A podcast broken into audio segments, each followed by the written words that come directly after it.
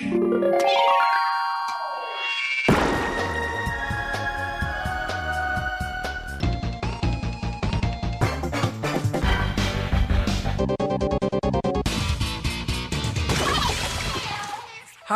liebe Leute, willkommen zur 104. Ausgabe des EisOnNintendo.de Podcast. Ich bin der Jörg, auch bekannt als The Unknown. Das hier ist der Markus, auch bekannt als MG.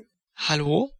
Und das hier ist unser Gast und unser Interviewpartner für diese Ausgabe, der Melvin, der bei EisOnNintendo.de als Froster registriert ist. Hallo Melvin. Hallo zusammen. Der Melvin ist das, was man in unseren Kreisen sozusagen einen NINDI nennt. Das bedeutet, er ist Independent Developer für Nintendo-Plattformen. Und der Melvin erklärt uns gleich in dem jetzt folgenden Interview, wie er dazu gekommen ist, wie das ist, mit Nintendo zusammenzuarbeiten, was für ein Spiel in Entwicklung ist, wann es erscheinen wird. Alles das und noch viel mehr wird er uns hoffentlich beantworten können. Wir sagen aber vorweg, es gibt bestimmte Restriktionen. Melvin darf nicht über alles sprechen, weil natürlich diverse Verträge das verbieten. Deshalb seht es bitte nach, wenn Melvin hin und wieder mal darüber kann oder möchte er nicht sprechen. Und wir legen jetzt los, oder? Ja, jo. sehr gerne. Gut, also zuerst mal, wie heißt denn eure Firma, euer Unternehmen? Wir heißen äh, SampleTex äh, Entertainment. Wie seid ihr auf euren Firmennamen gekommen? Ist das eine Zusammensetzung von euren Initialen oder ein Fantasiename? Ähm, SampleTex ähm, heißt ja im Englischen äh, Beispieltext. Wir hatten damals unsere allererste Videokonferenz wir als Team hatten wir über Google Hangout. Wir waren die ganze Zeit am überlegen, wie können wir jetzt diesen Hangout bezeichnen und so. Und dann hatte jemand gesagt, schreibt einfach Beispieltext rein. Weißt du, das, das reicht doch vollkommen. Und äh, da meinte ein anderer, Sample-Text in Klammern. Boah, das hört sich, Sample-Text, Sample-Text, hört sich irgendwie lustig an und nimmer. wo befindet sich eure Webseite, eure Facebook-Seite oder euer Blog oder so? Wo kann man sich über eure Projekte informieren oder mit euch in Kontakt treten? Wir äh, sind erreichbar unter der Domäne www.sampletext.net. Ab November, September wollen wir dann halt auch starten, auf Facebook, Twitter vertreten zu sein, dass wir dann halt auch sagen, wir sind jetzt in den Status, da wird nicht mehr viel an dem Spiel gerüttelt, da können wir auch jetzt täglich was zu veröffentlichen, Screenshot zu veröffentlichen, ohne dass, wenn es dann am Ende rauskommt, dass der Spieler denkt, das ist ja plötzlich was ganz anderes. Und ähm, momentan ist es halt für uns so, wir wollen uns sehr auf die Entwicklung fokussieren und uns fehlt irgendwo auch so ein bisschen die Manpower, um auf Facebook, Twitter und was es da nicht noch alles gibt, 24-7 aktiv zu sein. Wie kamst du auf die Idee, ein Spiel zu entwickeln und inwieweit musst du dafür Kompromisse im Alltag eingehen? Ist das ein Fulltime-Job oder machst du das nur so nebenbei, wenn mal Zeit und Lust ist? Also die Idee dazu kam zusammen mit mit Azubis. Ähm, also wir sind alle irgendwo in der Ausbildung, Schulphase und dann saßen wir halt mal zusammen, wo gerade wenig auf der Arbeit zu tun war. Wir hatten so ein bisschen darüber gesprochen gehabt, na, wie könnte so die nächste E3 werden und ach, wo wollen wir eigentlich alle mal beruflich mal hin? Und dann hatte mal einer in die Runde geworfen, ey, es wäre doch ganz geil, mal so ein richtiges Videospiel zu entwickeln und nicht irgendeine Internet-Webbrowser-Geschichte, sondern sowas das Richtige, so ein Konsolenspiel. Ich, ich fand die Idee klasse. Und ähm, dann habe ich gesagt, es gibt da von Nintendo so ein Portal namens Wario World. Da kann man sich als Entwickler bewerben mit, mit einer Spieleidee und kann die, äh, Nintendo Entwicklerlizenz äh, kriegen, so dass man für Nintendo Plattformen entwickeln darf. Und ähm, meine Mitazubis fanden das natürlich super. Die haben gesagt, na, also wenn das überhaupt klappt oder so, also und dann habe ich halt gesagt, was haben wir denn zu verlieren? Wir können es ja mal versuchen. Und ähm, dadurch, dass ich schon lange, lange auch vor der ganzen Game Studio Geschichte schon Kontakt äh, hatte zu Nintendo, beziehungsweise zu Personen, die bei Nintendo arbeiten, war es jetzt nicht so schwer, unser Anliegen bei einer Person anzubringen, die das weitergeben konnte und äh, so ist das dann auch geschehen, dass ich dann Anfang 2016 mit unserer Idee des Spielestudios und zu unserem Projekt auf äh, Nintendo auf Europe zugegangen bin und die gefragt habe, wie läuft denn bei euch dieser Prozess ab, wenn man als kleines äh, Studio mit ich sage jetzt mal, noch nicht wirklicher Erfahrung diese Nintendo-Lizenz äh, kriegen möchte. Und damals war das nur so, vor der Umstellung von Wario World zum Nintendo Developer Portal,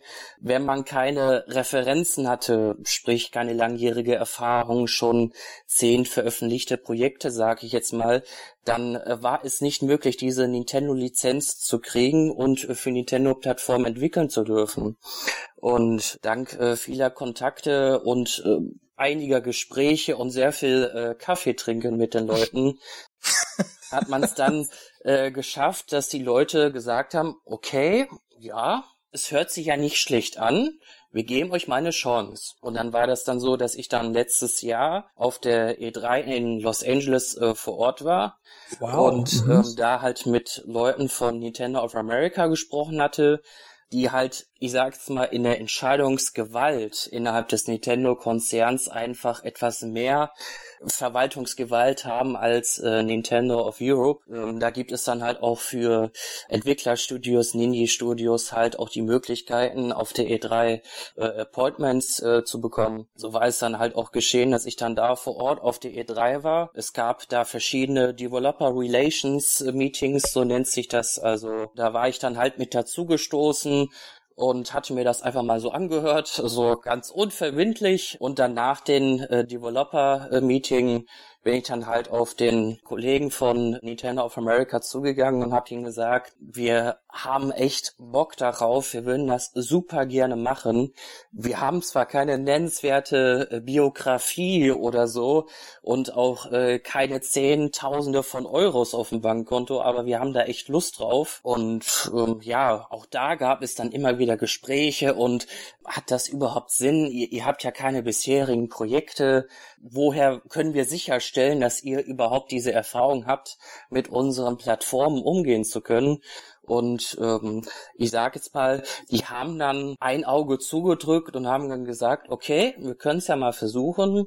Und dann hatten wir halt damals, als diese Umstellung von Wario World zu dem Nintendo Developer Portal war, hatten wir dann Zugang bekommen äh, zum Nintendo Developer Portal und konnten dann dort halt, haben wir Zugriff bekommen auf die äh, SDKs, auf die Hardware Tools, und hatten halt auch die Möglichkeit, die äh, Publisher Agreements anzufordern. Sprich, wenn man die Nintendo-Lizenz hat, muss man im Grunde genommen dann nochmal separat Anträge stellen und sagen, hey, wir wollen mit euch zusammenarbeiten, mit Nintendo of Europe, mit Nintendo of America und äh, mit Nintendo Co. Ltd. in Japan lasst uns mal einen Vertrag aufsetzen, wo dann so Rahmenbedingungen äh, zustande kommen, wie wer kriegt was vom Umsatz, wie ist die Preissetzung, welche Freiheiten werden uns gegeben, was dürfen wir nicht, ähm, auf welche Tools kriegen wir Zugriff und diese Dinge sind dann halt in diesen Publisher Agreements geregelt.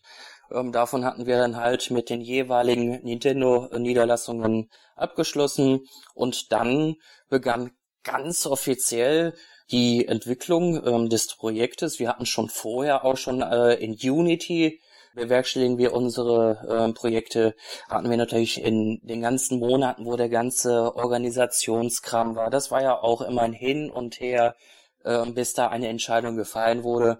Und in der ganzen Zeit haben halt in Unity am ganz normalen PC unsere äh, unser Projekt entwickelt. Jetzt haben wir seit geraumer Zeit haben wir jetzt ein Wii U DevKit, so dass wir unser Unity Projekt auch auf einer echten Hardware testen dürfen. Jetzt kriegen wir in Kürze U3DS DevKits. Das heißt, für ein bevorstehendes ähm, 3DS-Projekt haben wir dann auch die Hardware, um es testen zu können. Und ja, wir sind da guter Dinge, dass das alles so klappt, wie wir es uns erhoffen.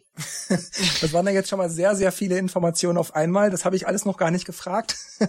Ähm, aber ich möchte trotzdem noch mal, noch mal ein bisschen zurückspringen. Und zwar sagtest du vorhin, du hattest vorher schon Kontakte zu Nintendo.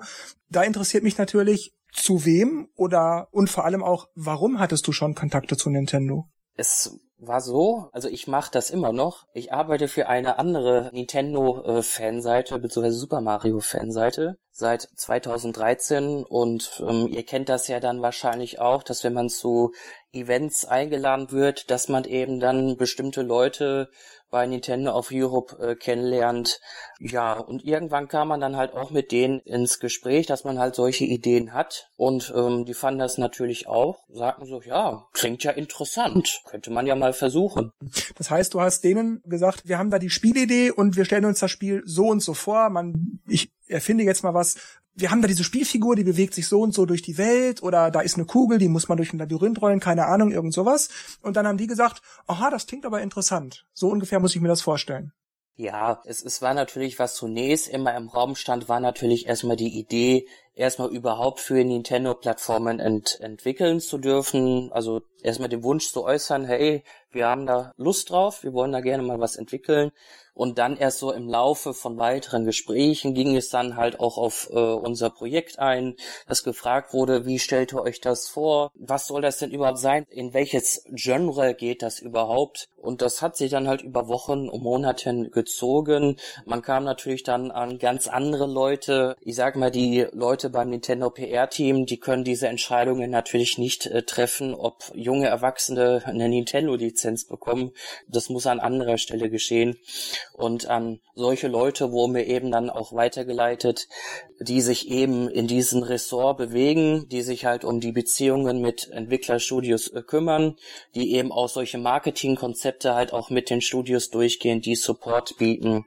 Und da gab es dann halt auch immer wieder Gespräche. Es, es, es gab Telefonkonferenzen, es gab kurze Anrufe, es gab E-Mails. Und ähm, das alles war natürlich ein Prozess, der ging nicht über äh, einer Woche. Das hat auch Monate gedauert, bis das alles in trockenen Tüchern war. Da vergingen einige Monate, bis wir da zu irgendwelchen Online-Plattformen Zugang bekommen haben, so dass wir sagen konnten, wir hatten wirklich die Lizenz, weil es gab einfach diesen Punkt bis, ich glaube, Juli 2016, da hat man bei Nintendo einfach gesagt, wer keine Vorerfahrung hat, kriegt auch keine Entwicklerlizenz.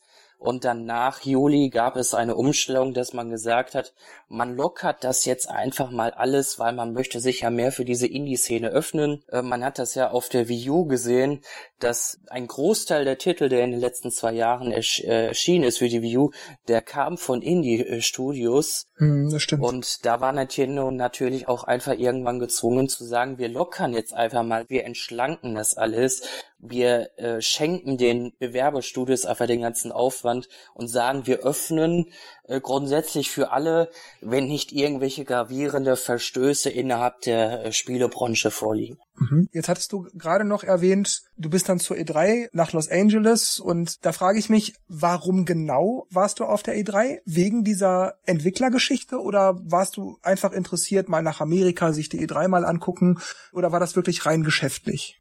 Ich sag mal so, natürlich war es auch irgendwo privat für mich, weil für mich war das vom Kindheit an immer ein Traum, mal nach Los Angeles, E3, da im Staples Center mal vor Ort zu sein, da die ganzen Stände, Amerika natürlich war da auch ganz großes privates Interesse mit dabei.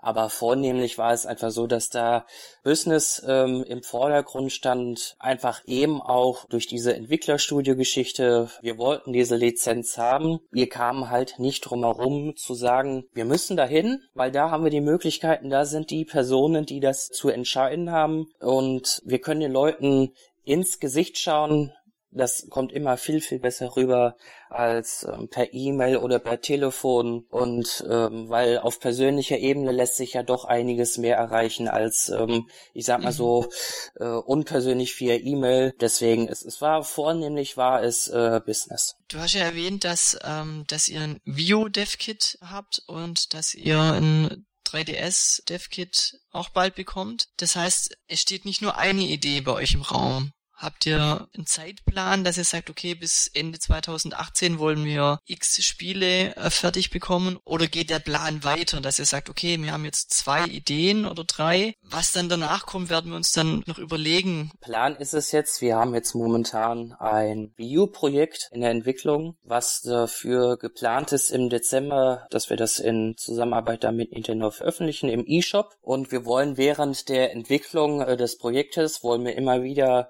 Nintendo Zwischenergebnisse zeigen und denen zu sagen, hey, wir können ja doch was, mhm. auch wenn wir jetzt nicht die mega Erfahrung haben. Und wie sieht das denn jetzt mal aus mit so einem Switch-Dev-Kit? Weil vornehmlich wollen wir unser erstes Projekt äh, für die Nintendo Switch veröffentlichen. Es ist natürlich so, die Situation ist ja allgemein bekannt, dass nicht jedes Entwicklerstudio ein Switch-Dev-Kit kriegt.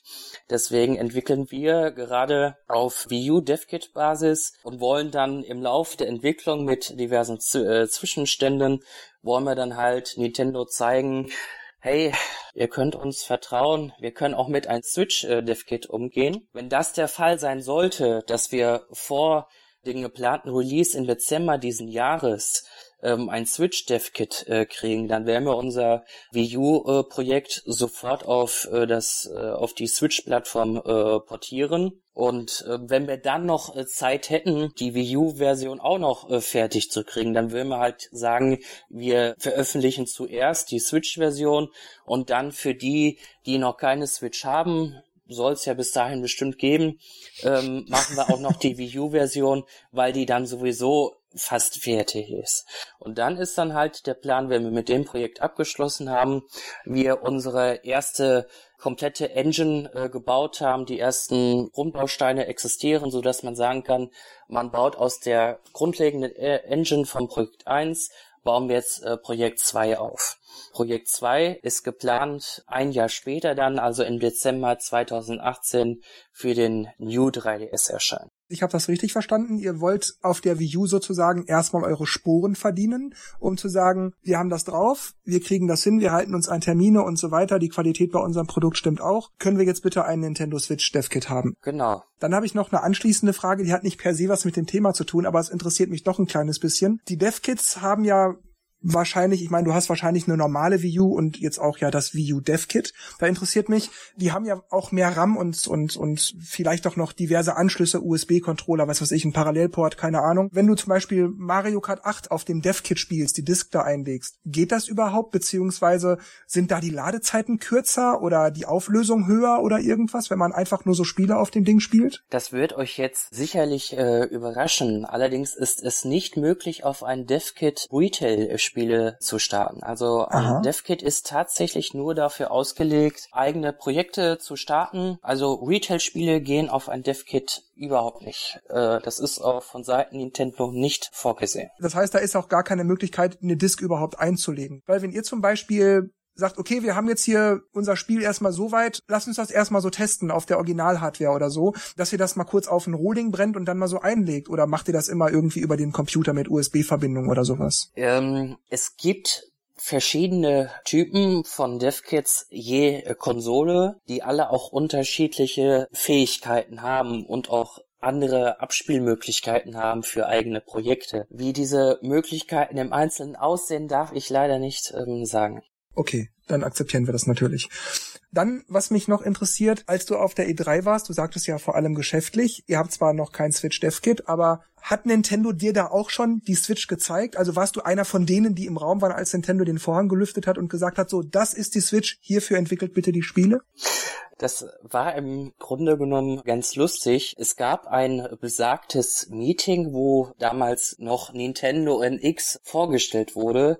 Allerdings wurde da, ich sage es mal, klassifiziert, wer ist ganz großer Partner von Nintendo, wer hat schon 30 Jahre Berufserfahrung, wer ist wirklich nur ein kleines Nini-Studio. Da hat man schon klassifiziert, also zu diesem NX-Meeting wurde nicht jedes äh, Studio eingeladen, was da vor Ort war. Okay. Also ihr habt jetzt euer View Dev Kit, ihr habt eine Spielidee und so weiter, ihr entwickelt auch das Spiel, ihr habt sogar bald ein New 3DS Dev Kit und auch dafür habt ihr schon eine Idee. Wie läuft das mit den Dev Kits, wenn man also mit Nintendo diesen ganzen Papierkram geregelt hat? Sagen die dann so, jetzt kriegt ihr noch das Dev Kit oder sagt ihr, wir hätten jetzt gern noch ein Dev Kit oder könntet ihr theoretisch auch die Spiele blind am PC programmieren und mehr oder weniger hoffen, dass sie dann einfach auf der Wii U oder auf dem New 3DS laufen? Es ist so, wer für Nintendo-Plattformen entwickeln möchte, der benötigt ein DevKit, weil ähm, Nintendo sagt einfach, wer ein Testbuild von, von einem Projekt noch nie auf echter Hardware getestet hat, mhm. wie möchte man sicherstellen, dass es dann auch auf echter Hardware läuft, weil ein PC oder eine Wii U oder ein 3DS oder eine Switch, die sind sich ja schon äh, sehr unterschiedlich, auch von den von der Leistungen her. Deswegen setzt Nintendo schon voraus, dass man ein DevKit äh, besitzt. Das muss auch auf ein DevKit getestet worden sein. Ansonsten wird das mit der Einreichung eines Master Builds relativ schwierig. Also ich kenne noch keinen Fall, dass jemand blind programmiert hat und das äh, Spiel bei Nintendo einreichen konnte und die haben das äh, durchgefunden. Ist mir kein Fall bekannt. Und jetzt ist es wahrscheinlich auch so, dass Nintendo nicht einfach so die Dev-Kits rausgibt, wenn man sich vertraglich geeinigt hat, sondern ne, die kosten ja vermutlich schon Geld. Zahlt ihr da einen fixen Betrag und dann gehört euch das Gerät oder ist das mehr so eine Art Mietgebühr oder zahlt ihr so eine Art monatliche Rate, solange wie ihr das Gerät bei euch im Hause stehen habt? Also das ist wieder genauso diese eine Sache, die äh, unter Geheimhaltung liegt. Es darf nicht über die Preise und auch nicht über die äh, Modularitäten gesprochen in Ordnung, das akzeptieren okay. wir. Dann hast du gerade was angedeutet, woraufhin bei mir sich die Frage ergeben hat, die ich sofort notierte, damit ich sie nicht vergesse. Habt ihr Kontakte zu anderen Entwicklern, zu anderen Indies oder zu großen Studios, Ubisoft, was weiß ich? Und wenn ja, wie kommuniziert ihr mit denen? Äh, fragt ihr da auch schon mal nach, du, wir haben da dieses Problem, wie habt ihr das gelöst oder seid ihr da völlig auf euch allein gestellt? Also es gibt innerhalb des Nintendo Developer Portals die Möglichkeit von einer, an einer großen Community teilzunehmen wo ganz viele kleinere Studios, größere Studios über Probleme, über Fehler, über Themen diskutieren können. Nintendo gibt auch dann durchaus, wenn jemand sagt, ey, ich habe jetzt ein Problem, mein DevKit, das wird im Netzwerk nicht gefunden, dann legten sich auch äh, Mitarbeiter von Nintendo ein, geben Support. Man hat dann auch Möglichkeiten, sich unter den Studios auszutauschen, da mal anzuschreiben, hey, wie sind so eure äh, Erfahrungen mit dem und dem Tool? Könnt ihr das empfehlen? Was macht ihr jetzt so in nächster Zeit. Wir versuchen natürlich ähm, innerhalb dieser Szene ähm, aktiv zu sein, Kontakte aufzubauen, Klinken zu putzen, sagt man ja so schön. Mhm. Aber da wir halt noch nicht so lange dabei sind, fehlen uns natürlich die Kontakte, sag ich jetzt mal, zu den ganz großen wie EA, Ubisoft, die fehlen uns natürlich. Das klingt interessant. Ich stelle mir das witzig vor, wenn ich in deiner Position wäre, jetzt viele Einsichten habe, weiß, wie die Entwicklung von solchen Spielen stattfindet, habe viele Kontakte, kann in so einem Community-Bereich, wo wirklich nur Entwickler sich tummeln, mitlesen und so. Und dann gehe ich jetzt auf die Fanseiten wie du jetzt ja wahrscheinlich auch im Fall von Ice on Nintendo.de, da bist du ja hin und wieder aktiv. Du liest dann, wenn, wenn Leute schreiben, oh, und hoffentlich kommt das Spiel und Nintendo sollte mal das entwickeln oder keine Ahnung, hoffentlich kommt von Indie-Entwicklerstudio sowieso bald der zweite Teil von dem mit dem Spiel, das wäre so geil.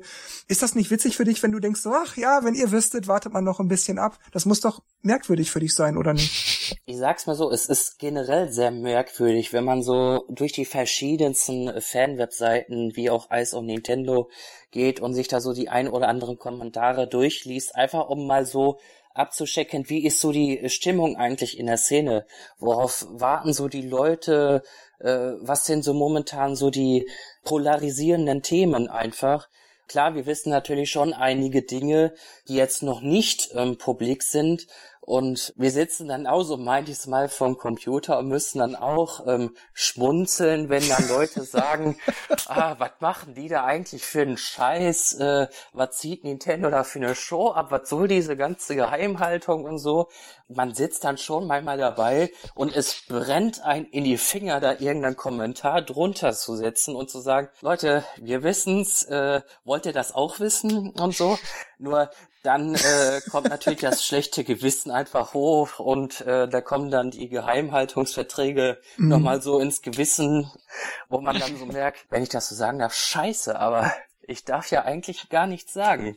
Aber ihr redet wahrscheinlich in eurem kleinen Entwicklerteam wahrscheinlich schon darüber. Ich habe gestern das gelesen und ach, ich halt's nicht aus und ach, wenn die nur wüssten. Ja, das ist ja auch zum Beispiel bei euch auf der Webseite gibt's ja auch zu manchen äh, Themen, gerade so Nintendo und die Entwickler-Community, gibt's auch häufig Diskussionen, Manche davon sind von der Thematik her so, dass ich mich einklinken kann, dass ich was sagen kann, ohne irgendwelchen äh, NDAs zu verletzen. Aber dann gibt's halt auch einfach Diskussionen, ah, da würde ich so gerne dran teilnehmen, da, da würde ich mich so gerne so einer richtig tollen offenen Diskussion stellen, darf es aber leider nicht. Also das ist manchmal dann schon so ein bisschen ärgerlich, weil ich glaube, dass momentan sehr, sehr viele Themen existieren bezüglich äh, Nintendo und der Entwicklerszene, wo Nintendo in den falschen Licht teilweise dargestellt wird, einfach weil eine ganz große Unzufriedenheit herrscht, weil sich ganz viele äh, Zugang zu einem Nintendo Switch Dev Kit wünschen und äh, eben keines kriegen. Und dann werden auch oftmals ähm, Aussagen von Nintendo-Mitarbeitern so interpretiert, dass man daraus eine Schlagzeile generieren kann, Riesenskandal und alles. Und ich muss ja ganz ehrlich sagen, Nintendo kommuniziert relativ offen über die Situation in, in, in deren Foren. Das kann jeder nachlesen, der Zugang zu diesen Foren hat. Es ist jetzt nicht so, dass Nintendo die Leute im Regen stehen lässt. Wer eine Frage hat aus der Community, der kann die ganz offen stellen. Und Leute von Nintendo of Europe, Nintendo of America stellen sich den Diskussionen immer offen. Die sagen auch, wenn ihr das und das erreichen wollt, geben wir euch den und den Tipp oder nee, lasst das mal. Und deswegen kann ich einfach so diese momentane Negativstimmung äh, gegenüber Nintendo und der Entwicklerszene kann ich nicht nachvollziehen. Also das ist, kann ich nicht nachvollziehen. Also wenn in der Community bei uns auf iceonnintendo.de ja manchmal auch diese Kommentare laufen wie, ja, Nintendo braucht so lange mit den Support-Antworten und Nintendo reagiert nicht und da sind sie selber schuld, wenn keine guten Spiele kommen, weil die die Indies immer so lange warten lassen. Diese ganzen Sachen, die man immer wieder liest und hört. Wie siehst du das aus deiner eigenen Perspektive in der Kommunikation mit Nintendo, bei der Zusammenarbeit mit Nintendo? Kannst du das bestätigen, widerlegen oder ist das schon so ein wahrer Kern mit diesem ganzen Nintendo kommt nicht in die Pötte, Nintendo lässt die Leute so lange warten und hält viel zu viel unter Verschluss und so weiter? Wie schätzt du das ein? Ich mache das ja jetzt in Zusammenarbeit mit den verschiedenen Nieder Nintendo-Niederlassungen jetzt seit knapp anderthalb Jahren wenn man die ganzen Vorgespräche und so mit äh, einbezieht. Und ich muss ganz ehrlich sagen, wenn ich ein Anliegen habe, da sei es egal, um was für eine Art Anliegen es sich handelt, ob es eine Anfrage ist für ein DevKit, ob es Zugang ist zu irgendeinem Programm, ob es ein Problem ist mit irgendeinem Programm. Ich kriege immer so flott eine Reaktion und egal, und wenn man dann noch ein zweites Mal nachfragt, weil man etwas nicht verstanden hat, ähm, dann beten die Leute dir sogar auch noch an, wollen wir nicht mal kurz telefonieren, damit wir das mal äh, auf einen kurzen Weg äh, klären können. Mhm. Ich muss natürlich dazu sagen, man darf nie vergessen, dass, dass man nicht alleine auf der Welt ist. Ich, ich leite ein kleines äh, Nindie-Studio und es ist für mich ganz klar, dass ganz andere Studios, die seit 30 Jahren dabei sind, die schon 300 Titel in der Öffentlichkeit haben, ich sage mal EA, Ubisoft, Sega, dass wenn die eine Support-Anfrage stellen, dass das natürlich weit, weit äh, mehr Vorrang hat als, als meine. Mhm. Und ähm, ich sage es mal, man sollte da immer nicht so egoistisch äh, sein. Und wenn mal eine Antwort einen Tag länger dauert, also bei jedem Anliegen, was ich bislang hatte, habe ich innerhalb von 48 Stunden eine Rückantwort bekommen. Und äh, man sollte nie vergessen, die Leute da bei Nintendo haben ja auch noch ganz andere Dinge zu tun als sich den ganzen Tag um die Wehwehchen äh, diverser Studios zu kümmern. Ich weiß, dass ich mir damit jetzt mit dieser Aussage keine Freunde machen werde in dieser Szene, aber mir ist es einfach wichtig zu sagen, es ist einfach eine scheiß Unzufriedenheit einfach da, weil so viele sich ein Switch Dev Kit erhoffen und weil sie keines kriegen, ist auf einmal das gesamte Unternehmen ist Müll. Jahrelang arbeiten die verschiedensten Indie-Studios mit Nintendo zusammen, weil Nintendo nicht am Tag nach äh, den Switch Revival Trailer 10.000 Dev-Kits durch die Welt schickt für das noch kleinste Indie-Studio, ist Nintendo auf einmal das Studio, das keine Indies äh, unterstützt. Ich finde das fernab von Gut und Böse. Ja, ich verstehe, was du meinst. Mhm. Aber trotzdem interessiert mich, wie erklärst du dir denn, dass es nicht so einfach Switch DevKits gibt, wie es Wii U DevKits gibt? Denn offenbar scheint es Wii U DevKits oder New 3DS DevKits leichter zu geben als Switch DevKits. Oder hat Nintendo da auch Probleme, die zu produzieren, wie die normalen Switch-Konsolen?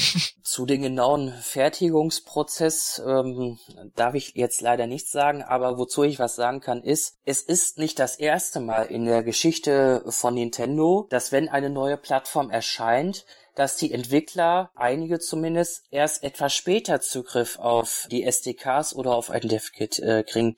Das war, so wie ich das mitbekommen habe, war das schon immer so in der Geschichte von Nintendo, dass zunächst die ganz, ganz Großen ein DevKit bekommen haben, also noch vor offiziellen Announcement für die äh, Öffentlichkeit. Dann gab's immer schon kleinere Studios, die dann halt erst nach einigen Monaten später ein DevKit beauftragen konnten. Also das ist jetzt keine Situation, die jetzt einzigartig ist bei der Nintendo Switch. Das war, so wie ich das mitbekommen habe, das war der, bei der Wii U so, das war bei der äh, bei dem 3DS so, das war bei der Wii genauso, dass äh, die kleineren mittelständischen äh, Studios erst wesentlich später ein äh, DevKit zur Verfügung gestellt bekommen hat, eben weil auch, sage ich jetzt mal, die DevKits ganz zu Beginn, die ganz frühen DevKits, die sind halt auch noch nicht so, wie sich Nintendo äh, sich die vorstellt, wie sie am Ende sein sollten. Also sprich, die Devkits werden manchmal auch in Formen geliefert. Da kann sich eben nicht jeder, jeder Hobbyprogrammierer dran setzen und das, äh, und das neueste AAA-Spiel äh, entwerfen. Da müssen dann halt manchmal auch Entwickler selbst innerhalb der Studios rausgepickt werden, wo gesagt wird, ey, wer traut sich das zu? Die Entwicklerumgebung ist noch nicht final, es gibt Abstürze, wer traut sich dazu wirklich mitzuarbeiten? arbeiten. Ich kann das verstehen, dass kleinere Studios sagen, hey, wir haben Bock darauf, für euch äh, zu entwickeln und ihr gebt uns äh, kein Dev-Kit, wir wollen euch da unterstützen. Ich kann aber auch Nintendo äh, verstehen, dass sie sagen, das ist alles noch, die ganze Softwareumgebung ist noch in einem frühen Stadium, das ist noch buggy, es ist bekannte Probleme und die wollen wir halt noch nicht jeden Entwickler zumuten. Das heißt, wenn ich das richtig verstehe, Nintendo möchte bis das DevKit stabil und vernünftig läuft und so ist, wie sie sich das wünschen, da jetzt nicht schon Millionen rausschicken, weil sonst ist der Aufwand später größer, das alles zu patchen und auszutauschen, sondern man gibt erstmal nur wenige raus und wartet, bis das läuft und dann beginnt mehr oder weniger die Massenproduktion. Ja, das ist absolut äh, korrekt. Ich kann jetzt zu dem Preis eines Nintendo Switch DevKit äh, kann ich nicht sagen. Ist ja nicht so, dass man so ein DevKit für ein Apfel Ei kriegt. Ähm, es kostet schon äh, Geld. Ich würde lieber ein fertiges Switch Dev Kit haben, wo ich weiß, wenn das einmal bezahlt ist, das gehört dann uns und äh, damit können wir arbeiten, da gibt's keine Probleme mit. Nicht irgendwie auf Teufel, Dübel komm raus, ich muss jetzt unbedingt ein Switch Dev Kit haben, was äh, uns vielleicht sogar erhebliche Probleme machen könnte, weil wir eventuell noch gar nicht die Erfahrung haben, mit einer äh, fehlerhaften Entwicklerumgebung umzugehen, um dann nachher nach einem halben Jahr nochmal einen Kostenaufwand zu haben, ist in meinen Augen Tinnef. Du hast jetzt schon gerade so ein bisschen von Kosten geredet und DevKit bekommen und das kostet was und so. Aber ihr habt ja dann auch sozusagen ein Geschäft, ihr habt ja vermutlich ein Gewerbe angemeldet, ihr wollt ja Geld mit eurem Spiel verdienen, ihr habt Kosten, ihr zahlt ja auch Mieten oder, oder Telefonrechnungen und so weiter, das geht ja sicherlich dann auch zu einem guten Teil geschäftlich. Da die Frage, Geht ihr da abends nochmal in eure kleine Garage? Habt ihr ein Büro angemietet oder macht ihr das zu Hause in eurer Wohnung oder wie organisiert ihr das? Wenn wir Geschäftsräume hätten, das wäre der absolute Knüller, aber das ist ähm, für uns momentan finanziell absolut nicht äh, stemmbar. Also das wäre Traumvorstellung.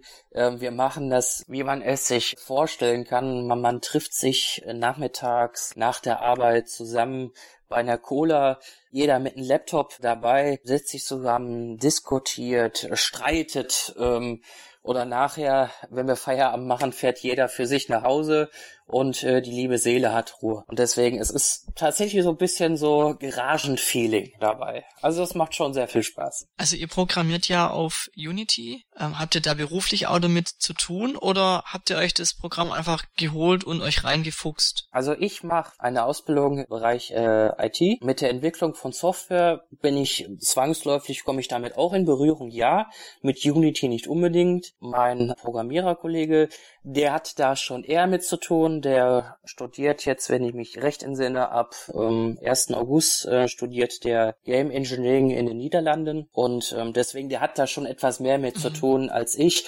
Programmieren ist auch nicht ganz meine Aufgabe. Ich kümmere mich eher um Organisationskram, ich kümmere mich um äh, Marketing in Absprache mit Nintendo, kümmere mich um die Organisation des, des gesamten Teams, dann erstelle ich nur so ein paar Grafiken, ein bisschen Leveldesign mache ich auch noch, aber mit der Programmierung habe ich an sich wenig zu tun. Mhm. Wie stellt ihr denn sicher, dass euer Spiel gut ist? Dass, wenn du jetzt sagst, hier, unser Spiel, spiel doch mal, dass ich dann sage, ey, das ist gut, das macht Spaß. Wie, wie macht ihr so Quality Control und sowas? Wer kümmert sich darum? Also jeder hat so ein paar Leute aus seinem etwas entfernteren Umfeld gesucht, jetzt nicht den nahegelegensten Freundeskreis, sondern schon so ein bisschen weiter weg. Und jeder hat sich so ein, zwei Leute mit dazugeholt, dass wir gefragt haben, hättet ihr in absehbarer Zeit mal Lust, da mal drüber zu schauen und uns mal Feedback zu geben? Und ähm, das ist für uns die kostengünstigste äh, Variante, QA zu betreiben. Es gibt bei Nintendo die Möglichkeit des Mario äh, Club Europe,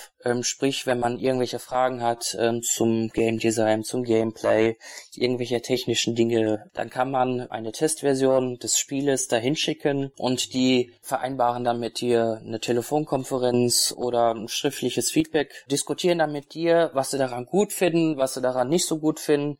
Also es gibt für Nini-Studios bei Nintendo schon sehr viele Möglichkeiten, ähm, sehr qualifizierte Möglichkeiten, kostenlos aus dem Nintendo-Konzern selbst QA-Feedback zu kriegen. Also das ist schon echt klasse. Jetzt gibt's aber natürlich auch haufenweise Spiele auf jeder Plattform, nicht nur bei Nintendo, wo die Spieler und die Presse sich einig sind und sagen, das ist totaler Quatsch, das ist so ein Müll, bitte bloß nicht kaufen, unterstützt das nicht, indem ihr auch noch Geld dafür bezahlt. Das heißt, diese professionellen Meinungen, die man in so Q&A-Foren hat, können ja nicht immer hundertprozentig zielsicher sein. Ihr müsst euch ja wahrscheinlich dann schon eher auf die Leute verlassen, die sozusagen im privaten Umfeld oder meinetwegen auch für irgendeine Leistung Geld oder irgendwas eure Spiele testen. Wie stellt ihr denn da sicher, dass die nicht einfach nur, weil die gerade einen guten Tag haben oder weil die glauben, ich muss da jetzt was Nettes sagen, sonst ist der mir böse oder so. Wie stellt ihr sicher, dass das nicht der Fall ist, dass die Leute möglichst unbefangen und möglichst ehrlich euch eine Antwort geben, wie sie das Spiel finden, ob gut oder schlecht? Also wir machen das äh, so, dass äh, wenn wir Leute von extern mit einbeziehen, die nicht irgendwie aus dem Nintendo-Konzern stammen, dass wir denen praktisch ganz ähm, spontan das Spiel in die Hand drücken dass wir einen Termin vereinbaren und denen sagen, hier, probiert einfach mal aus, ohne irgendwie den großartig Vorinformationen zu geben, erstmal die Lebensgeschichte, Entstehungsgeschichte des Spiels runter zu blubbern, sondern den einfach ganz unbefangen das Spiel in die Hand zu drücken und zu sagen, spielt das mal, gebt uns mal ein Feedback und ähm, bitte sagt uns alles, was ihr blöd findet und auch natürlich gerne, was ihr gut findet. Und bislang klappt es recht gut. Ich muss natürlich dazu sagen, wir sind keine Copperfields, wir können alle nicht in die Zukunft äh, schauen. Wir wissen alle nicht, ob das am Ende aufgeht, ob, wenn wir im Dezember das Projekt veröffentlichen, ob die weil es gibt ja zwei Szenarien. Entweder die Leute rennen uns die Bude ein oder das wird ein Ladenhüter. Die erste Variante wäre natürlich die schönste. und die zweite Variante müssen wir ja mal alle ganz ehrlich sein. Egal, ob das jetzt Nintendo, Sega, irgendwelche kleineren Indie-Studios sind. Ich glaube, dass jedes Studio hinter äh, seiner Arbeit steht. Sprich, wenn Nintendo ein Spiel veröffentlicht und das von der Presse zerrissen wird. Ich glaube, da saßen dann die Leute in Japan und die waren überzeugt von dem, was sie da machen. Also genauso denken wir auch, wenn wir das im Dezember veröffentlichen. Wir haben zwar dann QA-Meinungen extern und auch bei Nintendo eingeholt. Wir denken natürlich dann auch, wow, wir haben unser Bestmögliches gegeben. Wir finden das gut und wir hoffen einfach mal, dass es den Leuten da draußen auch gefällt. Und ähm, so etwas ist ja absolut nicht planbar. Ich finde, wenn man die Leute von Angry Birds oder von, von Flappy Bird oder von Minecraft fragen würde, wenn man denen gesagt hätte, eure Spiele wären zu Mega-Hits. Ich glaube, von denen hätte jeder gesagt, äh, ihr habt doch einen Vogel, äh, ich, wir weisen euch ein. Solche Dinge sind absolut nicht planbar und ich glaube, jeder Entwickler tut das Bestmögliche, wir alle wollen davon leben, das ist, sprich, wir wollen unser Lebensunterhalt davon äh, erstreiten. Und wenn auf dem Konto kein Geld drauf ist äh, zum Leben, dann ist das nicht gut. Und deswegen ist es, glaube ich, die Intention von jedem Studio, egal wie groß, egal wie lange dabei, so viel Geld zu verdienen, dass alle Mitarbeiter davon leben können.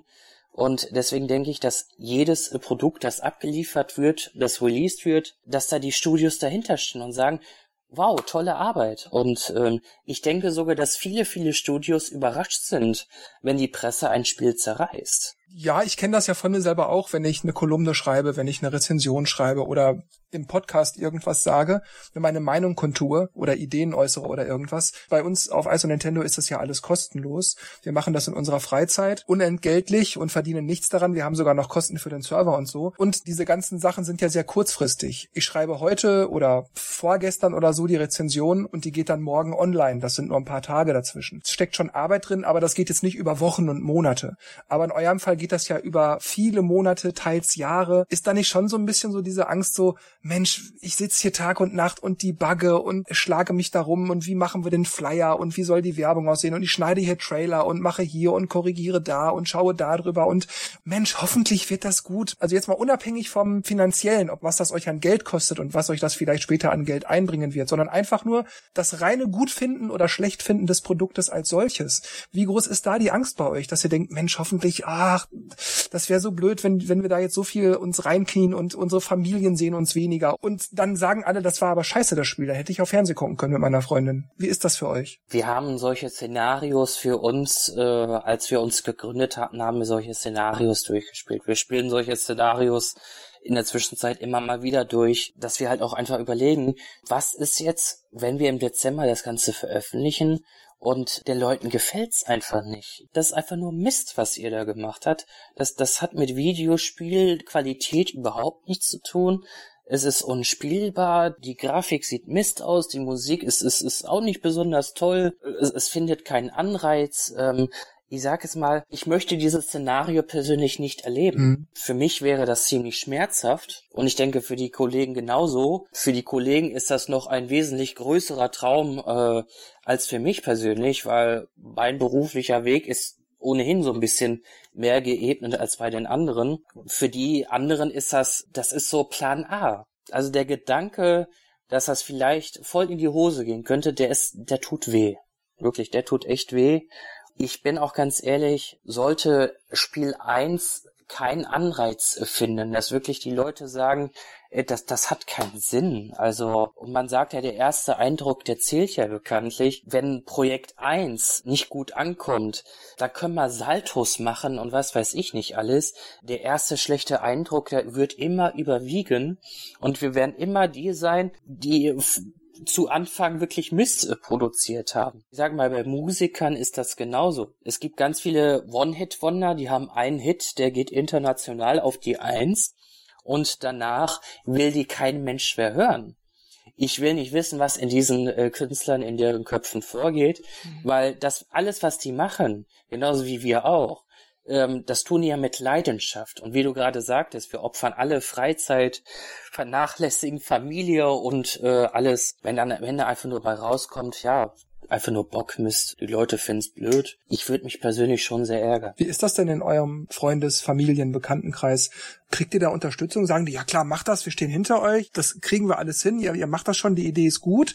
Oder gab es da auch Leute, die sagen, ach, also ich würde es euch ja wünschen, aber ich weiß ja nicht, traut ihr euch das wirklich zu und geht ihr da nicht ein zu großes Risiko ein? Ich kann mal so sagen, ähm, wir hatten viele, viele Leute, die gesagt haben, das ist eine echt tolle Idee, aber sehr ambitioniert. Woher wollt ihr denn sicherstellen, dass das ein Erfolg wird? Und da kann man halt auch nur sagen, ja, wir geben unser Bestmögliches und wenn es am Ende reicht, reicht es und wenn nicht, haben wir Pech gehabt. Und wir haben aber auch einige, äh, die sagen, lasst es einfach. Lasst es einfach, das, das hat keinen Sinn, schenkt euch die Freizeit, macht was anderes, macht ein Hobby, irgendwas, malt das Weiße Haus pink an oder keine Ahnung. Es, also es, es gibt sowohl die einen, die sagen, toll, unterstützen wir, sowohl aus dem familiären als auch freundschaftlichen Umfeld, aber es gibt auch, denke ich, genauso viele bei allen von uns, die sagen, na, ob das was bringt, wie ist das denn für euch? Ihr wünscht euch sicherlich, dass euer Spiel ein Erfolg wird wie Minecraft oder Angry Birds oder Candy Crush oder so. Einfach der große Hit. Alle können nicht aufhören, das zu spielen. Die ganze Welt spielt es. Das wisst ihr jetzt natürlich noch nicht. Du hast es gerade gesagt,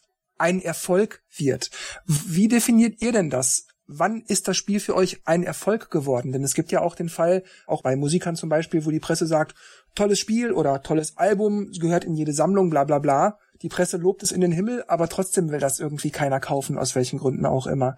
Wäre das schon ein Erfolg, dass das Spiel zwar grundsätzlich gewertschätzt wird, egal ob die Leute das kaufen, oder genügt es euch in den ersten sechs Monaten jeder 10.000 Euro damit verdient zu haben? Ist das schon ein Erfolg? Erfolg beginnt für mich, wenn meine Arbeit von den Leuten wertgeschätzt wird. Also für mich ist es wichtig, dass was ich mache, dass das bei den Leuten gut ankommt. Dass die Leute sagen, für ein kleines Indie-Studio ist das wirklich eine Top-Produktion. Klar, manche Dinge können aufgrund der Manpower halt nicht wie Breath of the Wild sein, mit 10 Kilometer Welt und alles. Aber für mich wäre es schon ein Erfolg, dass die Presse und die Fans in den Foren sagen, das ist echt ein tolles Spiel, das, das macht echt Spaß. Spielen wir mal rum. Ich weiß nicht, ob wir damit alle Millionäre werden können. Ich halte das für sehr hochgesponnen. Aber ich sage mal, wenn sich für alle von uns so ein attraktiver Nebenverdienst dann wäre das für mich schon ein kommerzieller Erfolg. Uns würde es einfach nur freuen, wenn wir äh, dauerhaft in dieser Branche bleiben können, dass es für uns irgendwo rentabel ist, dass wir sagen können, wir haben jetzt Kosten nicht nur Minus, sondern wir haben auch ein bisschen Plus und die Leute nehmen unsere Projekte an, die sagen, es ist toll, es spielt sich gut. Das wäre für mich schon etwas, wo ich sagen würde,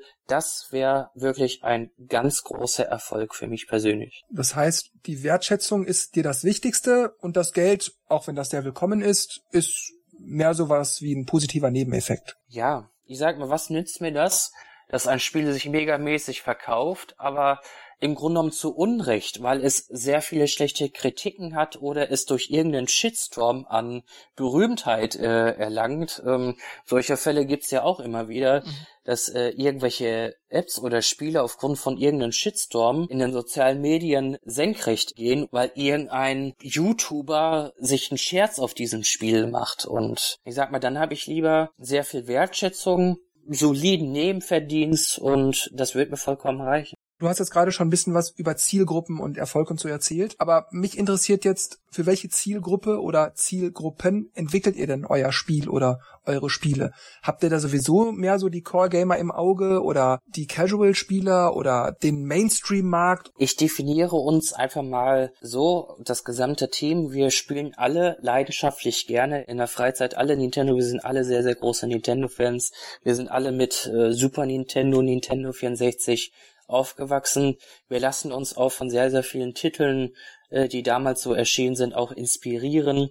Und für uns ist es wichtig, Spiele zu entwickeln, die, ich sag mal, wirklich den klassischen Gamer erreichen und nicht irgendwelche fünf Minuten Terrinen oder so. Also wir wollen äh, mit äh, Produkten in Verbindung gebracht werden, wo die Leute sagen, das war echt ein tolles Spiel, das hat mir Spaß gemacht durchzuspielen und nicht, ah, hier mal fünf Minuten und da mal fünf Minuten, aber im Grunde genommen nichts Halbes und nichts Ganzes. Deswegen lassen wir uns auch bei der Entwicklung des äh, ersten Projektes sehr, sehr viel Zeit.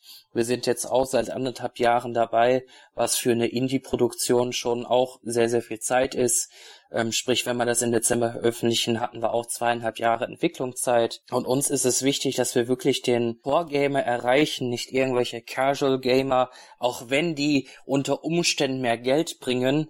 Wir wollen einfach zufriedene Spieler haben. Und wenn wir dann halt nicht die ganz große Masse dadurch erreichen, dass wir halt sagen, wir schränken unser Publikum halt wirklich nur auf die Core-Gamer ein, dann ist uns das allen recht, weil wir wollen, dass unsere Spiele von Spielern gemocht werden und nicht von irgendwelchen Leuten, die ähm, aufgrund von Langeweile, weil sie gerade an der Bushaltestelle stehen und äh, in WhatsApp keiner online ist, äh, irgendeine blöde App starten. Also wir wollen mit Spielspaß in Verbindung gebracht werden, nicht mit fünf Minuten Terrain. Habt ihr schon einen finalen Titel für euer Spiel oder existiert ein, ein interner Codename? Also wir haben, wenn ich mich gerade recht entsinne, wir haben im amerikanischen äh, E-Shop haben wir tatsächlich äh, schon Einträge äh, zu unserem ersten Projekt. Wow.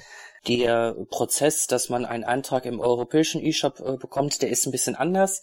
Deswegen haben wir da noch keine Einträge. Unser Spiel wird The World of Generations äh, heißen und wird ein äh, klassisches äh, Top-Down äh, 2D-Abenteuer im Stile, ich weiß nicht, ob ich das so sagen kann, aber ähm, The Legend of Zelda, A Link to the Past Wir lassen uns da sehr viel von A Link to the Past inspirieren. Uns ist es wirklich auch wichtig, das äh, Feeling von damals einzufangen. Wir wollen aber nicht, dass alle Leute denken, das sieht ja aus wie A Link to the Past, sondern wir wollen im Grunde genommen das Gefühl erreichen, dass die Leute denken, das kommt mir doch so ein bisschen bekannt vor, so ein bisschen, da kommen so ein paar Erinnerungen hoch, so ein paar schöne Erinnerungen aus der Kindheit, wo Videospiele noch wirklich Videospiele waren und nicht äh, alle fünf Meter eine Anzeige Anzeigetafel, eine Hilfebox war, sondern wir wollen so ein richtig klassisches Oldschool-Game entwickeln, wo der Spieler wirklich noch auf sich gestellt ist und kein Easy-Mode oder so oder zig Hilfestellungen. Und ähm, wir hoffen, wenn wir das im Dezember veröffentlichen, dass die Leute damit wirklich ganz viel Spaß haben. Das Spiel wird sich zwischen zwei Welten bewegen, und zwar nämlich einer Ozeanwelt und einer Welt im Himmel. Der Spieler wird sich ganz frei zwischen den beiden Welten bewegen können. Dazu haben wir auch eine ja, doch ganz nette äh, Hintergrundgeschichte. Wir haben dafür aus meinem Bekanntenkreis habe ich einen sehr guten Freund, der Drehbuchautor ist und auch schon äh, mit Ulrich äh, Günther zusammengearbeitet hat, der unter anderem das Drehbuch für das Boot geschrieben hat oder Französische Revolution und ähm, der schreibt gerade für uns die Hintergrundgeschichte. Ja, wir sind da sehr sehr gute Dinge, dass das Gesamtpackage sehr sehr gut ankommt und wir wollen natürlich auch äh, DLCs anbieten, aber von vorne vornherein sagen wir, wir werden niemals ähm, kostenpflichtige DLCs anbieten. Wir möchten auch ähm, für das erste Projekt möchten wir Erweiterungskapitel äh, entwickeln, aber erst nach Release des Spieles, die dann im Grunde genommen die äh, Hauptwelt äh, nochmal um ein bisschen vergrößern, noch ein paar neue Sidequests bieten, um nochmal ein bisschen mehr Wiederspielwert reinzubringen. Ja, wir sind da sehr, sehr optimistisch, dass das den Leuten da draußen gefallen wird, weil die Leute sagen ja immer, sie wollen wieder klassische Spiele haben, kein Casual, keine Hilfestellungen, wo du gerade so schön und bereitwillig von eurem Spiel erzählst, was kannst du denn grafisch über das Spiel jetzt schon verraten? Ist das mehr so 16-Bit Retro-Grafik oder schon modern? Also ähm, wir werden das im 16-Bit-Grafik äh, erstellen, so wie es äh, auf dem Super Nintendo wahrscheinlich auch ausgesehen hätte. Hier und da werden wir so ein paar Grafikeffekte einbauen, die aktuelle Hardware, ich sag mal von der Wii U oder von den 3DS nochmal ausreizen werden, sei es Nebeleffekte, sei es Regen oder sei es äh, Feuerexplosionen. Also wir wollen da so einen kleinen Mischmasch machen, Oberwelt in 16-Bit, Super Nintendo Design und so ein paar echt coole Effekte für die Augen auch was, dass die Leute halt nicht nur sagen, äh, das sieht ja nur nach Oldschool aus, können die denn nichts anderes? Du hast ja auch gerade schon gesagt, der Schwierigkeitsgrad sei tendenziell etwas höher. Kannst du vielleicht auch schon was dazu sagen, dass es einen besonders schweren oder wenn man das Spiel einmal durchgespielt hat, einen besonders schweren Schwierigkeitsgrad geben wird? Gibt es da schon irgendwelche Infos? Also das Spiel wird erstmal in der Form, wie es im Dezember erscheint, wird es einen Schwierigkeitsgrad erhalten. Ob wir so etwas wie ein Mega Hard oder Champion Mode äh, später noch nachliefern, ist momentan noch in Diskussion intern im Team. Aber der Schwierigkeitsgrad so, wie er im Spiel mitgeliefert wird im Dezember, ist schon etwas höher. Also es wird schon fordernd sein.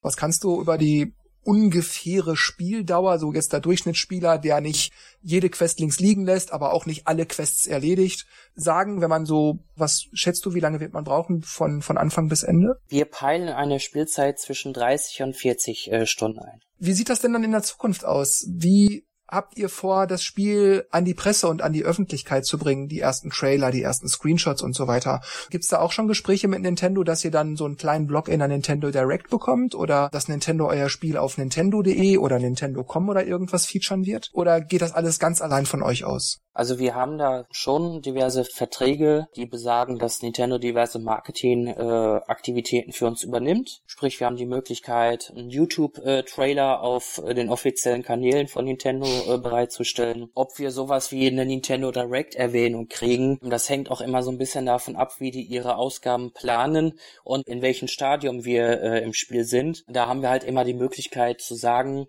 hey, bei uns läuft das momentan so gut, da haben wir jetzt ein bisschen Probleme Aber ich denke, den Zeitplan für eine Vorstellung in der Nintendo Direct, das, den könnt ihr einhalten. Habt ihr da was in Planung? Und dann würde sich da so ein Dialog eröffnen, dass man auf uns zukommen würde und sagen würde, wir haben da demnächst was in Planung, Nintendo Direct, hättet ihr vorzeigbares Material. Und ähm, dann würden wir sagen, wir haben da jetzt was, das können wir vorzeigen. Das ist so weit, dass die Leute sich ein grobes Bild vom Spiel machen können. Wir sind nicht unbedingt die großen Fans äh, von Teasern weil so die Ankündigung von der Ankündigung, ich hasse das selber, wenn irgendwelche Firmen den Countdown vom Countdown auf ihrer Webseite starten. Ich mag das überhaupt nicht, weil das ist so unnötig äh, Zirkus machen um nichts und nachher kommt irgendwie nur ein Steam-Port von irgendeinem existierenden Konsolenspiel. Deswegen also wenn wir irgendwie Trailer veröffentlichen, dann werden das wirklich nur Trailer sein, wo wir sagen, da kann der Spieler sich wirklich jetzt einen Eindruck von verschaffen, wo es hingeht, was erwartet den Spieler und wir werden da keine Ankündigung von der Ankündigung machen, weder auf unserer Webseite noch irgendwie in, in Zusammenarbeit mit Nintendo. Ich glaube auch nicht, dass Nintendo da so sonderlich von begeistert wäre, wenn wir äh, nächste Woche Teaser 1 raushauen, in drei Monaten Teaser 2 Herbst kommt dann äh, der erste richtige Trailer, wo auch zum ersten Mal Gameplay-Szenen gezeigt werden. Ich glaube, die werden da nicht so von begeistert. Wir wiederum auch nicht, weil wir finden zu einem Spieletrailer gehören Ingame-Szenen und nicht irgendwelche hochgerenderten Videoszenen. Also das ist für mich kein Game-Trailer. Du hast gerade eben erwähnt, dass Nintendo dann ja wohl auch nicht so froh wäre, wenn ihr nächste Woche diesen Trailer, übernächste Woche jenen Trailer. Das hieße aber, unabhängig davon, wie Nintendo das gefiele, ihr könntet das schon machen. Da gäbe es also keine Verträge, die euch das verbieten. Wenn ihr wolltet, könnt ihr jeden Tag einen Trailer rausbringen. Ja, rein theoretisch könnten wir sowas wie ein Videotagebuch machen. Ich, äh, ich weiß zwar nicht, wo da die Grenzen sind, die irgendwann sagen, so jetzt ist aber mal gut hier nach 30 Tagen, aber rein theoretisch könnten wir sagen, komm, wir setzen uns in Final Cut dran, äh, nehmen ein paar Ingame-Szenen auf oder irgendwelche tollen Animationen, machen Teaser und äh, der ist äh, übermorgen auf YouTube. Also es wäre möglich.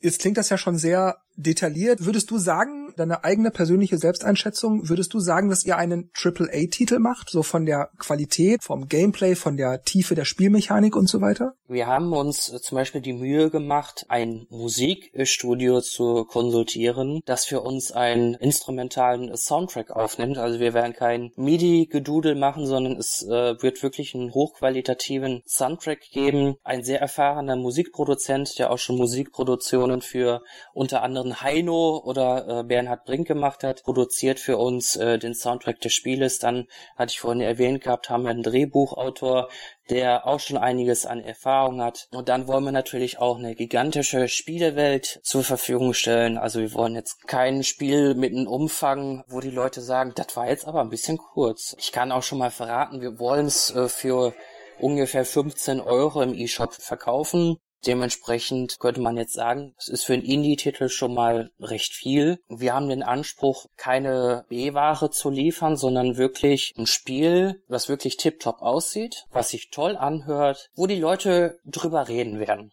Das ist unser Ziel. Wie frei seid ihr von der Preisgestaltung her? Dürft ihr das wirklich frei festlegen oder habt ihr da Vorschriften von Nintendo? Wir haben bezüglich der Preisfestsetzung haben wir völlige Freiheit. Also ob wir jetzt sagen, wir machen es für 4,99, 15,99 Euro, 25, 39, 46, das ist, äh, liegt allein in der Entscheidung des äh, jeweiligen Studios. Mhm.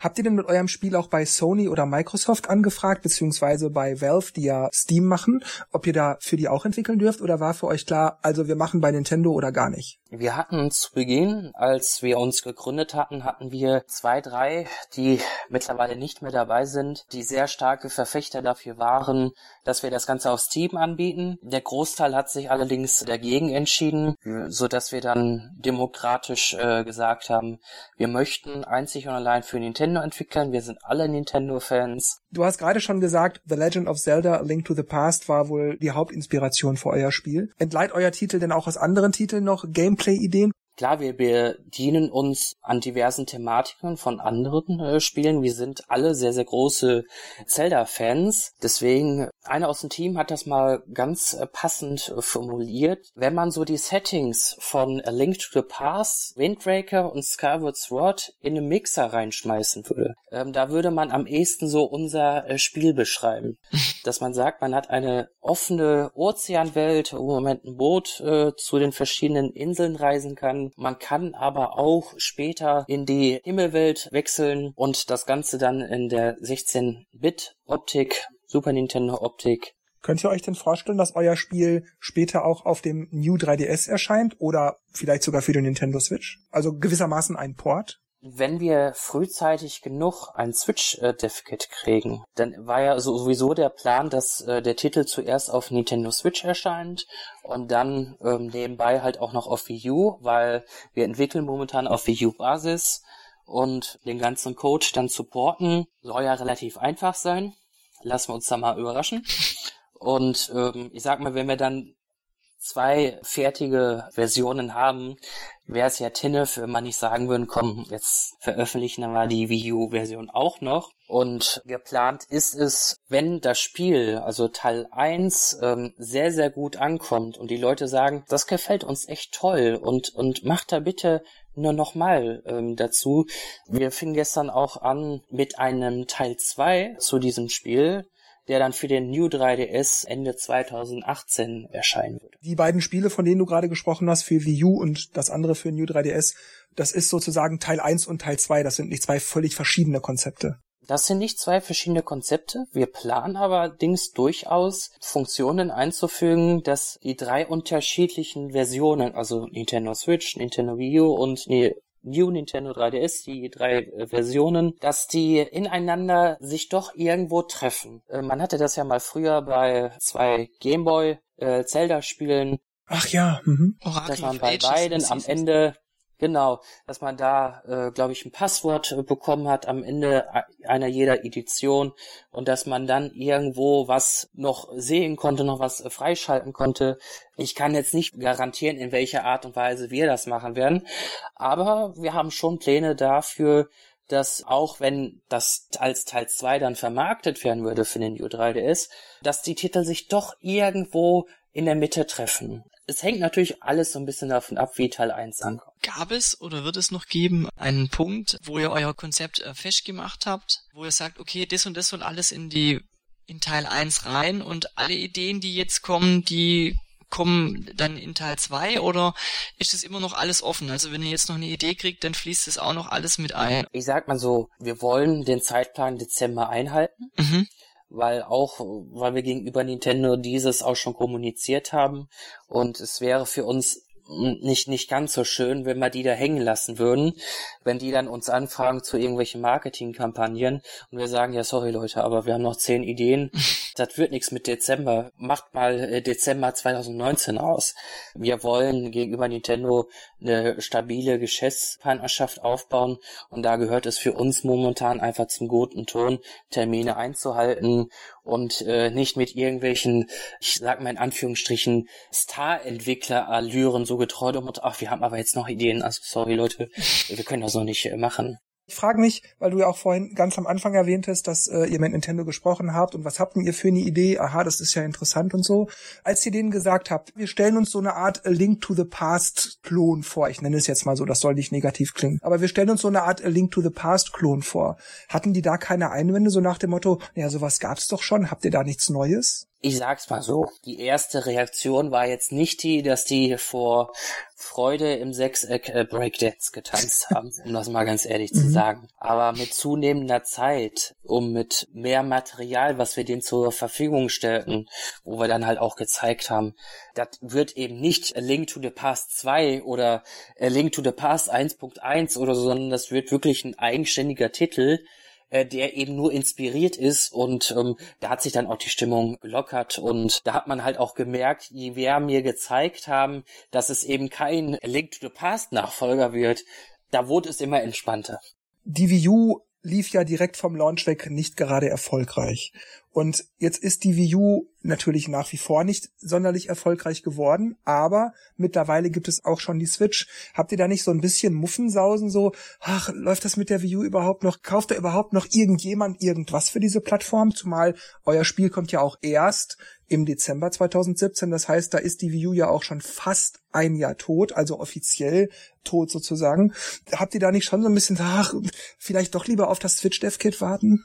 Weil ihr habt da ja auch sehr viel Zeit, sehr viele Ideen, sehr, sehr viel Geld und das alles reingesteckt. Habt ihr da nicht schon so ein bisschen so, ha, ich weiß ja nicht, lieber doch die Switch? Die Hoffnung ist natürlich ganz insgeheim, dass, ich sage mal, wenn wir nach der Gamescom mit einer Testversion an Nintendo herantreten, wenn so die ganzen Trubel Gamescom E3 vorbei ist und ähm, sich so die ganze Aufruhr gelegt hat, ähm, dass wenn wir dann mit einer Testversion ankommen, die Nintendo vorlegen, dass Nintendo sagt, wow, das ist jetzt für eure Mann Stärke und für die Zeit ist das echt ganz toll und wir finden das unterstützenswert und wir würden euch äh, ganz gerne ein Switch Dev Kit zur Verfügung stellen, damit ihr das direkt auf äh, Nintendo Switch veröffentlichen könnt.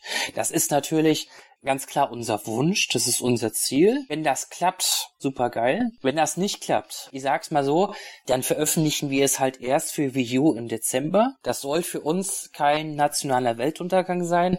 Und wenn dann erst kurz nach Release oder erstes Quartal 2018 dann erst ein Switch Dev Kit für alle verfügbar ist und wir dann unseren Titel dann innerhalb von ein, zwei Monaten porten können und wir dann, sag mal, fünf Monate nach der Wii U Version dann die Switch Version rausbringen. Ich habe da persönlich jetzt nicht so viel Magenschmerzen die Wahrscheinlichkeit, dass die Leute, wir unterstellen jetzt mal, dass das ein großartiges Spiel ist und das tendenziell eigentlich super, super laufen würde, aber dass die Leute von dem Titel keine Notiz nehmen, weil er eben nur auf der Wii U erscheint und sich keiner noch eine Wii U kaufen wird, nur für ein Spiel und sei es noch so gut. Und wenn ihr es dann aber für die Switch nochmal rausbringt, wo dann die Install-Base wesentlich größer ist und so weiter, dass dann die Leute wieder sagen, oh, das ist ja nur so ein Port von einem alten Spiel, also ich will lieber was Neues haben. Ist das nicht schon so ein bisschen problematisch für euch? Es ist nicht wirklich planbar, es ist auch nicht vorhersehbar. Beide Szenarien sind durchaus denkbar. Natürlich Dezember 2017, da ist natürlich die Wii U noch, ich will jetzt nicht sagen toter als tot, aber ähm, es ist ja trotzdem noch erstaunlich, es erscheint ja immer noch äh, Wii U-Titel, äh, selbst Retail-Titel und ähm, Nintendo selber sagt ja auch, dass sie immer noch Support für Wii U-Entwicklungen anbieten. Selbstständigkeit generell ist eine Sache, da ist immer ein bisschen viel Glück auch mit dabei. Du sprichst ein interessantes Thema an. Ich hätte nämlich diese Frage jetzt sowieso noch gestellt, dann brauche ich jetzt also selber nicht irgendwie eine Brücke schlagen. Selbstständigkeit und ähnliches. Vorhin irgendwann von mir erwähnt, das kostet ja auch alles Geld und so weiter. Man muss ein Gewerbe anmelden und später auch mal Steuern zahlen und all das.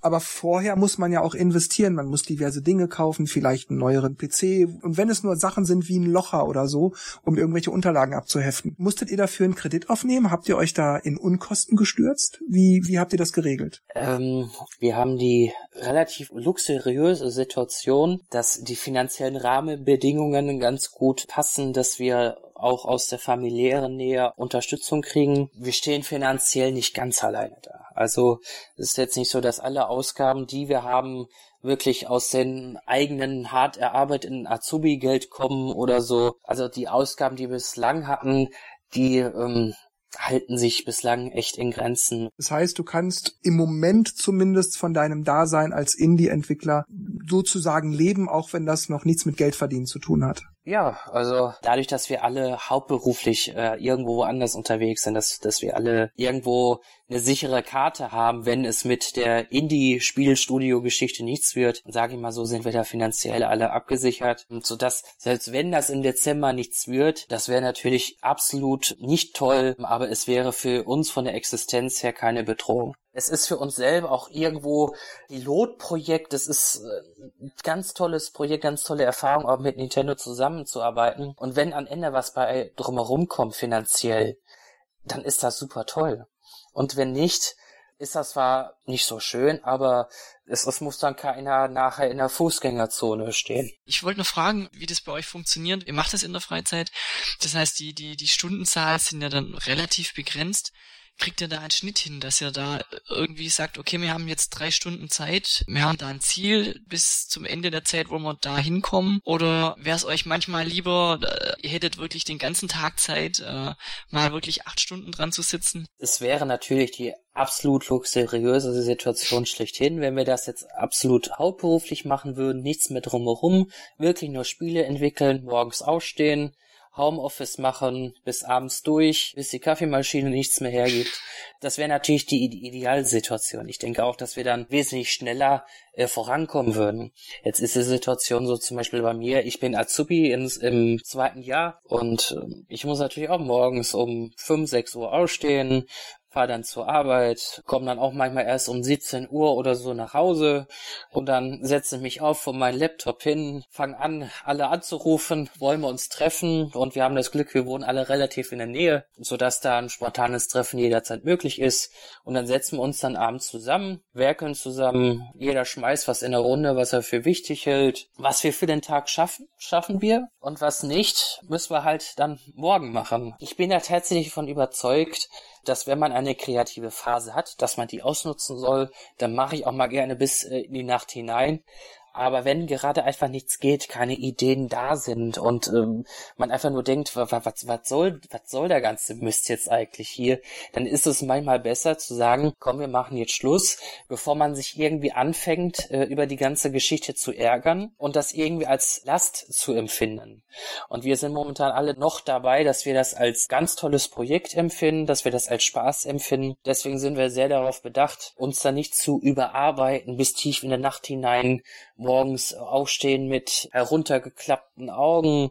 Wie läuft das eigentlich? Du hast ja schon gesagt, eShop und so, es wird keine physikalische Version geben. Habt ihr da schon Informationen, wie das später mit Download-Codes sein wird? Denn ich kenne das so als, naja, Vertreter der Presse sozusagen. Früher oder später kommen dann die E-Mails, wir haben hier Download-Codes für euch, wer einen möchte, melde sich bitte. Habt ihr da schon Informationen? Habt ihr da schon eine Idee, wie groß das Kontingent sein wird? Oder habt ihr die vielleicht sogar schon vorliegen? Gibt's da Verhandlungen oder sagt Nintendo, ihr kriegt nur so und so viele oder müsst ihr die beantragen? Wie funktioniert das? Ähm, also ist es so, dass jeder eShop-Titel bekommt eine vorher festgelegte Anzahl an Download-Codes. Ich kenne ja die Rahmenparameter nicht, deswegen kann ich da äh, zu den Bedingungen nichts sagen. Ich weiß nur, dass jeder eShop-Titel bekommt eine Anzahl an Download-Codes zur Verfügung gestellt. Ob die jetzt durch Nintendo verteilt werden oder ob das das äh, Studio selbst die verteilen kann, da kann ich äh, echt nichts zu sagen. Äh, ich weiß es auch überhaupt nicht. Also das ist nur so eine kleine Überraschung äh, für mich.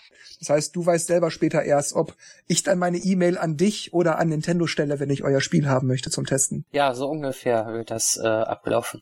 Hattet ihr auch schon Gespräche mit oder über die USK? Denn irgendwann, früher oder später, muss euer Spiel ja auch mal geprüft werden. USK 6, 12, 16, was weiß ich. Habt ihr da schon irgendwie Infos, wie das läuft? Müsst ihr einen Antrag einreichen, was das kostet und so? Ähm, ich sag mal so, es gibt ähm, bei Download-Titeln, da hat Nintendo, ich weiß nicht, ob das nur Nintendo ist, aber es gibt die Möglichkeit für nur äh, digitale Güter online entweder umsonst, da kommt es auch immer drauf an, ist das eine App, ist das ein Spiel, was ist das für ein Spiel? Also das ist so ein Tool, das nennt sich äh, iOrg. Das ist auch, glaube ich, öffentlich zugänglich, da, da kann jeder drauf. Da kann man für digitale Güter, kann man entweder sehr preiswert oder sogar umsonst. Es kommt immer auf die äh, einzelne Situation an. Ich sag mal, bei einem Spiel gibt man halt an, kommen da gewalttätige Szenen drin vor, kommt da Cartoon-Gewalt drin vor, wird da mit Drogen ge gehandelt, ähm, kommt es da zu irgendwelchen sexuellen Handlungen. Dann geht man da halt so ein Formular durch, klickt alles an und so.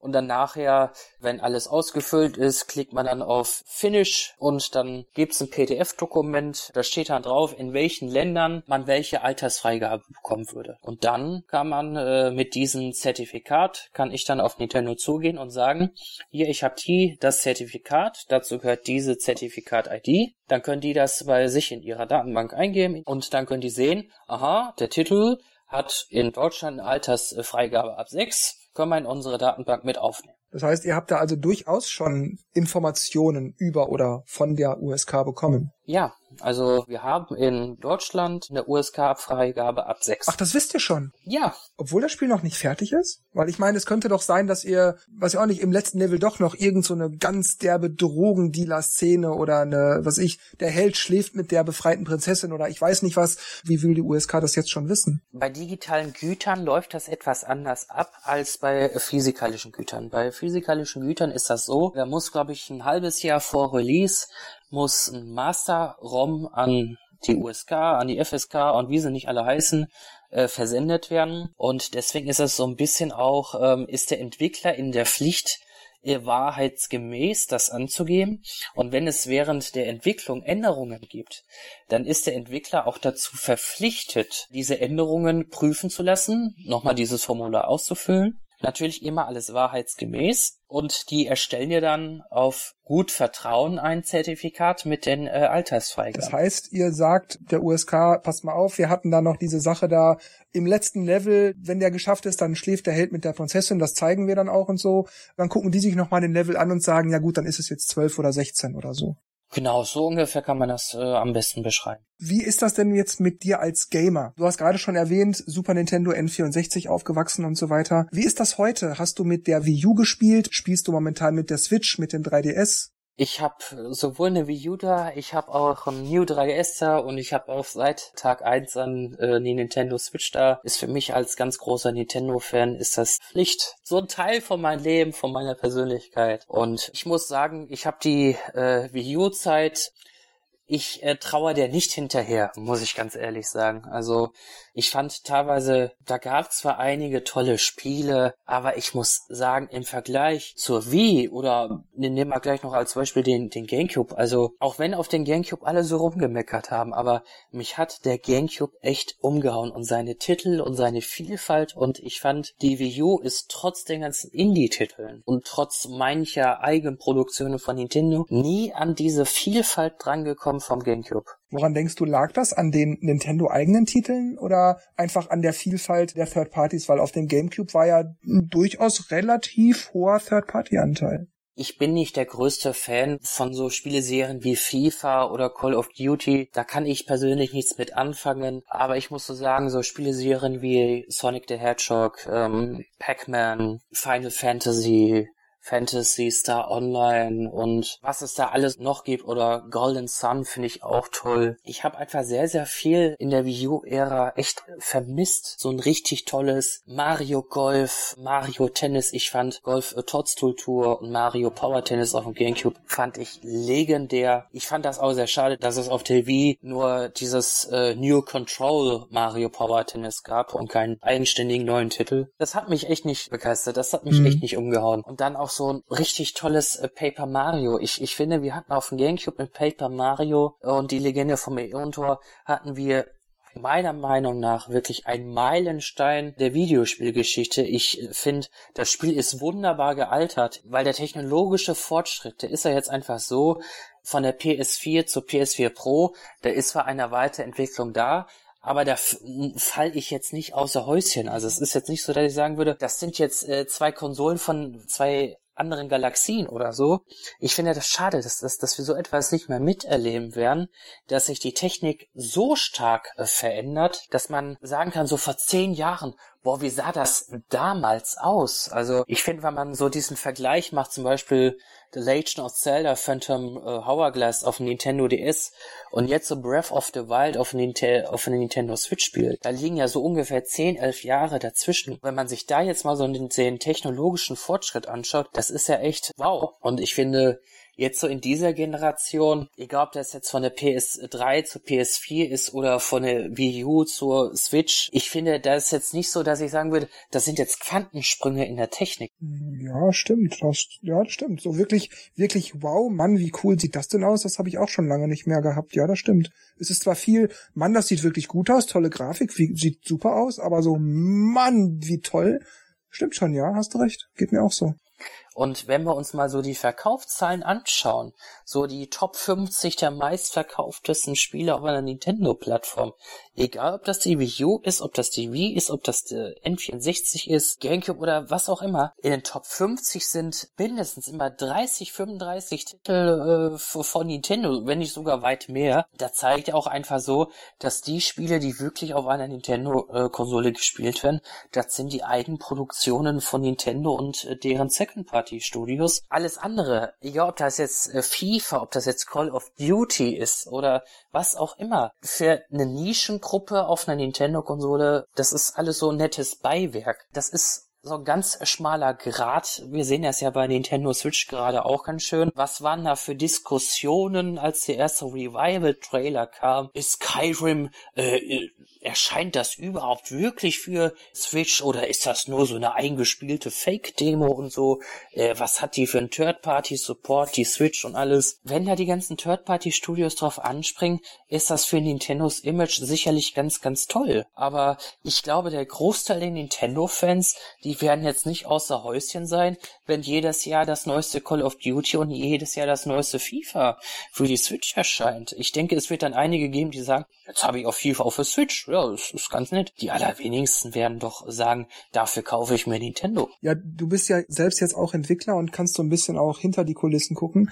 Jetzt würde ich noch interessant finden, wenn du beantworten könntest. Du hast es gerade auch schon gesagt, gerade auf Nintendo-Plattformen sind in der Regel Nintendo-Spiele immer ganz, ganz hoch bewertet. Aber wenn man weiter guckt, auf alle Plattformen ausweitet, sind auch da tendenziell Nintendo-Spiele immer weiter oben angesiedelt. Also ein Breath of the Wild, ein Mario Galaxy 2 und was nicht noch alles. Das ist in den Wertungen ganz, ganz oben, teils noch vor Call of Duties, vor Skyrims und was nicht noch alles, auch wenn das super tolle Spiele sind. Aber wenn man jetzt allein von den Wertungen ausgeht, sind Nintendo-Spiele wirklich ganz, ganz oben mit dabei, in der Regel. Woran denkst du, liegt das? Legt Nintendo da einfach ein ganz besonderes Händchen an seine Spiele und die anderen tun das eben nicht und sind da schludriger oder ist da einfach dieses Look and Feel, was bei Nintendo-Spielen mitschwingt, unbedingt. Wie würdest du das einschätzen? Ich glaube, was bei Nintendo passiert, was sie, glaube ich, schon immer gemacht haben, war, die nehmen Erfahrungen aus dem echten Leben. Ein Miyamoto, wenn man den in irgendwelchen Interviews hört, er redet immer nur. Grundsätzlich, wenn es darum geht, wie bist du auf die Idee A gekommen, er hat immer irgendein Beispiel aus dem echten Leben. Und ich finde, Beispiele aus dem echten Leben sind immer die, mit die wir uns am besten identifizieren können.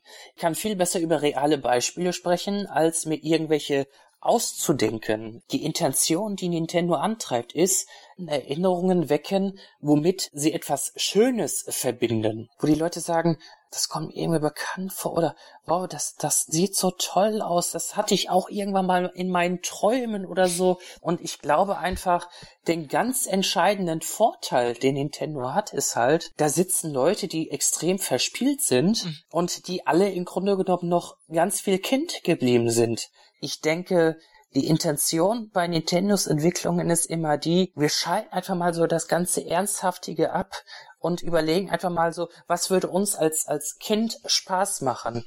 Der Miyamoto hat mal einen ganz äh, tollen Spruch gebracht. In jedem Erwachsenen steckt ein Kind und ein Spiel kann ein Trigger dazu sein, das Kind aus den Erwachsenen herauszuholen. Ein Erwachsener ist nur eine Person, mit mehr Erfahrung und mehr Ernsthaftigkeit. Unabhängig davon, ob Nintendo nun Kiddie-Image ist oder nicht, Videospiele sind dazu da, Spaß zu machen. Ich muss natürlich dazu sagen, auch wenn ich mit Nintendo irgendwo zusammenarbeite, nicht alles, was Nintendo macht, ist äh, super. Ja, äh, was soll ich sagen? Äh, interessantes Schlusswort. ich glaube, so lasse ich es einfach mal stehen.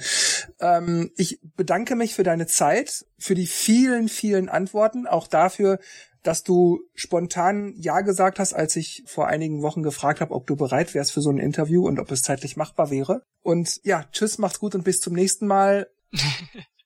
Ja, also ich kann mich auch nur bedanken. Ich fand es sehr, sehr, sehr interessant, die ganzen Einblicke und bin auch ziemlich neugierig geworden auf euer Projekt. Ich hoffe, wir haben euch heute nicht zu viel davon abgehalten, dran weiterzuentwickeln.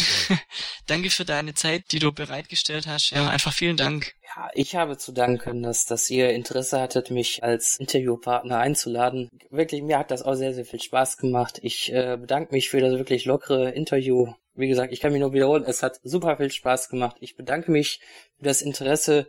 Tschüss.